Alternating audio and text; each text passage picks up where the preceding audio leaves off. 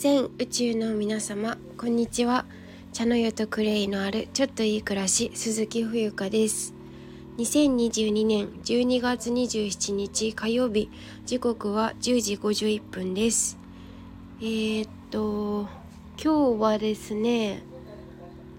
あお天気。今日の横浜のお天気。なんかね年末まで天気予報ではあの晴天ですか？お天気が続くようなはいお話でございます。皆様のお住まいの地域はいかがですか？いかがですか？はいえっ、とで今日のテーマなんですけど、えー、ノートにはもう更新してあってあの話そう話そうと思ってお話できていなかったことです。はい。毎日クレイつまり土を食している私の日常について、えー、なんか気づきをお話ししていきたいなと思います。はい。そう今日はねそれであのスクールの年内最後の出勤日なんですね。でちょっと1時間早めに行くことになったのでその準備をしながらなんですけどはい。お話をしていきたいなというふうに思います。えー、っと私は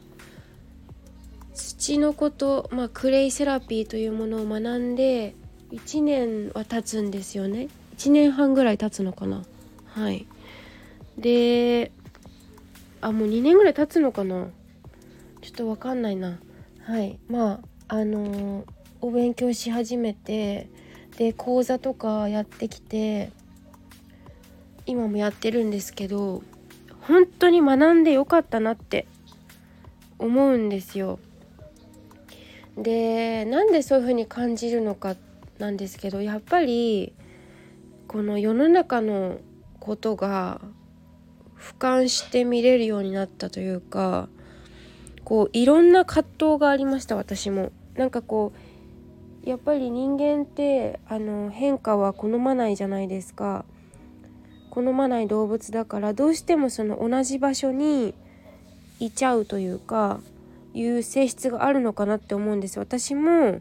あのクレイセラピー学ぶ時ってうんちょっと一瞬の勇気がやっぱり必要だったんですよ。なんかこれ本当に大丈夫かなって。でもやっぱり自分のファーストインプレッションっていうのかな。ファーストインプレッションなんかあの最初の直感なんかよく言うじゃないですか。テストとかでもさ TOEIC とか受けたことあると思う受けた人は分かると思うんですけどあの最初にこう迷った時になんか4択とかであれってマークシートなんですよ。今どうだろう？今もそうなのか分かんないけどマークシートでこう潰すでしょ？でなんか迷う時あるんですよね。で4択だと思うんですけど大体多いのが。で4択で迷った時にあ最初1番にしようと思って1番にするじゃないですか。えでもなんか途中で迷ってやっぱ3番かもしれないみたいな感じで3番にやるとなんかそれを間違えるみたいな。だからなんかきっと最初の印象って多分すごいそれが一番なんかこう正しいというか自分の中でのこれっていうのがもうすでに決まってるんじゃないかなって思うんですよ。そう。はい。だからあの本当クレイに出会ったことによってその体の仕組みとかえっ、ー、と浄化の仕組みとかなんかその添加物とかをどういうふうにしたら浄化じゃない解毒できるのかとか、えー、あの貧血になった時はまあ一般的な鉄鉄不足って言われてるけどそこをもうちょっと掘り下げてじゃあ鉄分って何で必要なんだろうねっていうところを学べたりとかすごくこうもう人生におけるなんか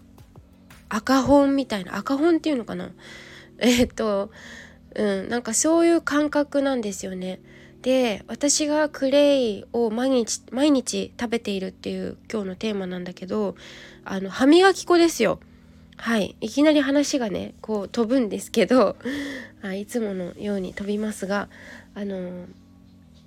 土食べて大丈夫なんですかって聞かれるんですよやっぱり講座の中とかでもあの今日は不安を解決したいことがありますかっていうふうに問いかけることがあるんですね私の講座の中では。やっぱりあの不安だとねなるべく不安はなくしたいじゃないですか。っていうかそれがきっと一番の問題点だからさ聞くんですけどそうすると「土って食べれるんですか?」みたいな結構質問が多いのね。うん、あの食べられますっていうかそう結論的には食べられますなんですけどなんかねやっぱり今の人たち私も含めてなんか清潔になりすぎてるんですよ。うんとその生活感生活感じゃない清潔感はもちろんあった方がいいと思うんですけどなんだろうななんかそれに慣れすぎてしまって例えば排水溝がちょっと汚れてるとか簡単に言うとあとはうーんなんだろうあとお手洗いとか、まあ、確かに汚れてるのは良くないけれどもうんなんかあまりにもそのさ今ってウォシュレットとかもさついてるじゃないですか。あれって本当は良くないんですよね。そう。ここではちょっと詳しく、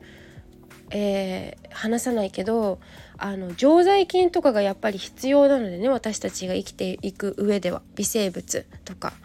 うんもちろんあのいい菌とか悪い菌とかあるけどそれを混ぜこぜにしてできたのが私たちだから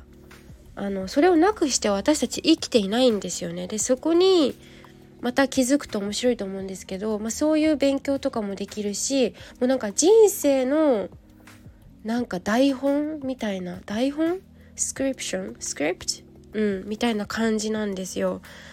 だから本当にクレイのことを学んでから私の健康知識っていうか健康に対する考え方もさ前の配信でもお話ししたけどそのえっ、ー、と健康に生きるっていうかそのケミカルにまみれて生きることが悪ではないし、えー、自然派に生きることが絶対にいいとは言い切れない。その私たちが生きてるこの地球とか宇宙のことってなんかいろんな本も出てるしさいろんな先生とかもさいろいろ今 YouTube とかでも喋ってるかもしれないけど実際のところ分かんないことも多いじゃないですか。うん、だからやっぱりそのグレーゾーンっていうかうーんやっぱりその人たちが言ってることを盲信するんじゃなくてあそういう考え方もあるんだとかちょっと頭の片隅に置いておくだけでも変わると思うんですよね。うん、なんか鵜呑みにするとさまあ鵜呑みにすることも大事だったりもするんですけど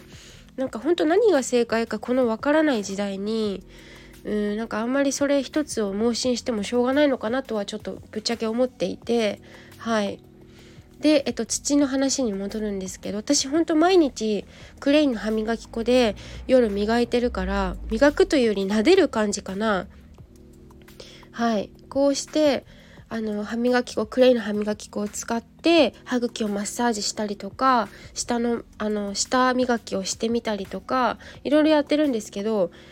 微量だけど食べてるわけじゃないですか。ねあのちゃんとこうミネラルも補給できてると思うしえっ、ー、とそれこそ解毒のあのミネラルミネラルもあるし解毒の作用もものすごく強いから汚れのね吸収と吸着っていうふうによく言われるんですけどあのものすごく役に立っているという実感がありますしうーんなんか歯のトラブルが今ね親知らずが生えてるぐらいなんでそんなにトラブルないしうんなんか本当にクレイセラピーって初めて聞いた時はなんだそりゃって思ったけどなんか飛び込んでよかったなって思うし私はこれをあのいろんなこれから今もそうだけどいろんなお仕事をしていくし働く続け働き続ける一生涯働き続けるっていうふうにずっと言い続けてきてるんですけどこれは本当にライフワークの一歩の柱としてやっていきたいっていうのはもうさ本当にこの世の中の真理をつくっていうかっていうのもあるしなんか本当に自分自身がよりこうフラットでいられるし豊かになったと思うんですよ。心が、うん、穏やかになったというかはいだから、えーと、きっとそんな人たち私昔本当に暗かったし暗いっていうかうんいつも本当になんか怯えていたしえー、と何公園に捨てられた猫みたいな 例えるならなんか本当にいつも世の中が怖かったしなんかなんで生きてるんだろうって思ってたこともいっぱいあったし、うん、でもなんかそれを救ってくれたのってやっぱりそのいろんな世界を見てきて、えー、このクレイセラピーに出会ったっていうのは一つ大きなものだと思うんですね。はいであとあの土壁とか昔はあったじゃないですか。私の昔父方の父方のお父おじえお父さんお母さんはえ、ー、と母母え？父方の両親の、えー、お家が土壁だったんですよね。うん、で昔はなんかこう妊婦さんとか何アフリカの人だったっけ？土を食べる習慣もまだあるし、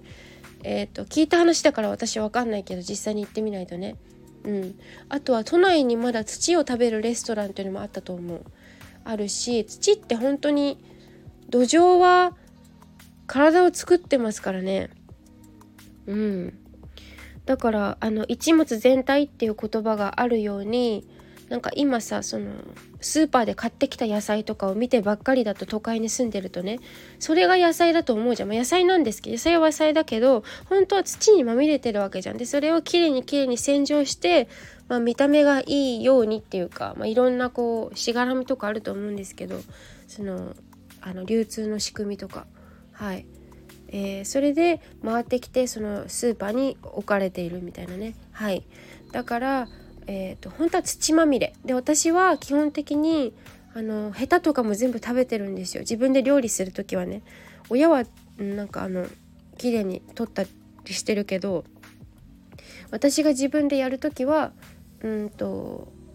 全部そのままいただいてます。尻尾とかもきゅうりの先端とかもあんまり切ったりしないかな。大根の葉っぱもねあの油ごま油で炒めて醤油とお塩で味付けするとかなり美味しかったりとかまあ皆さんもやってると思うんですけどあの本当にそのお魚とかもなんか一物全体ってだからその丸ごといただくのがその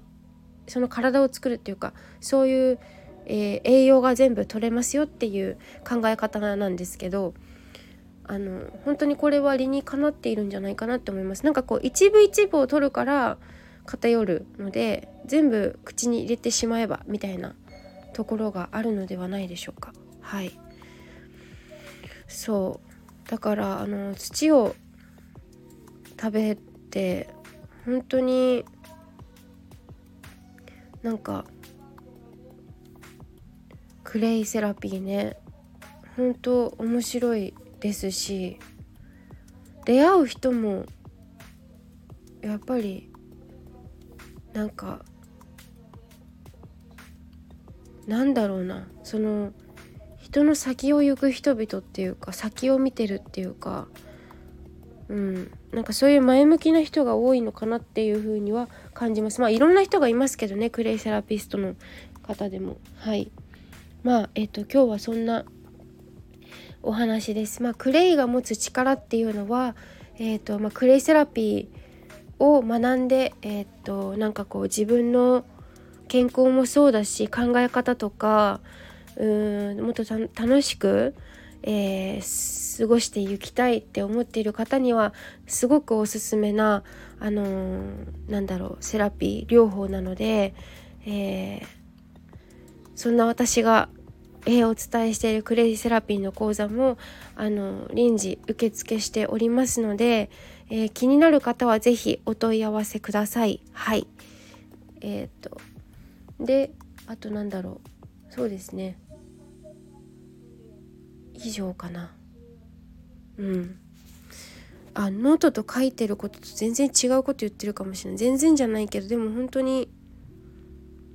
あの本当私クレイセラピーのクの字も知らなかったんだけどあの田口真理子さんというねクレイセラピーの私の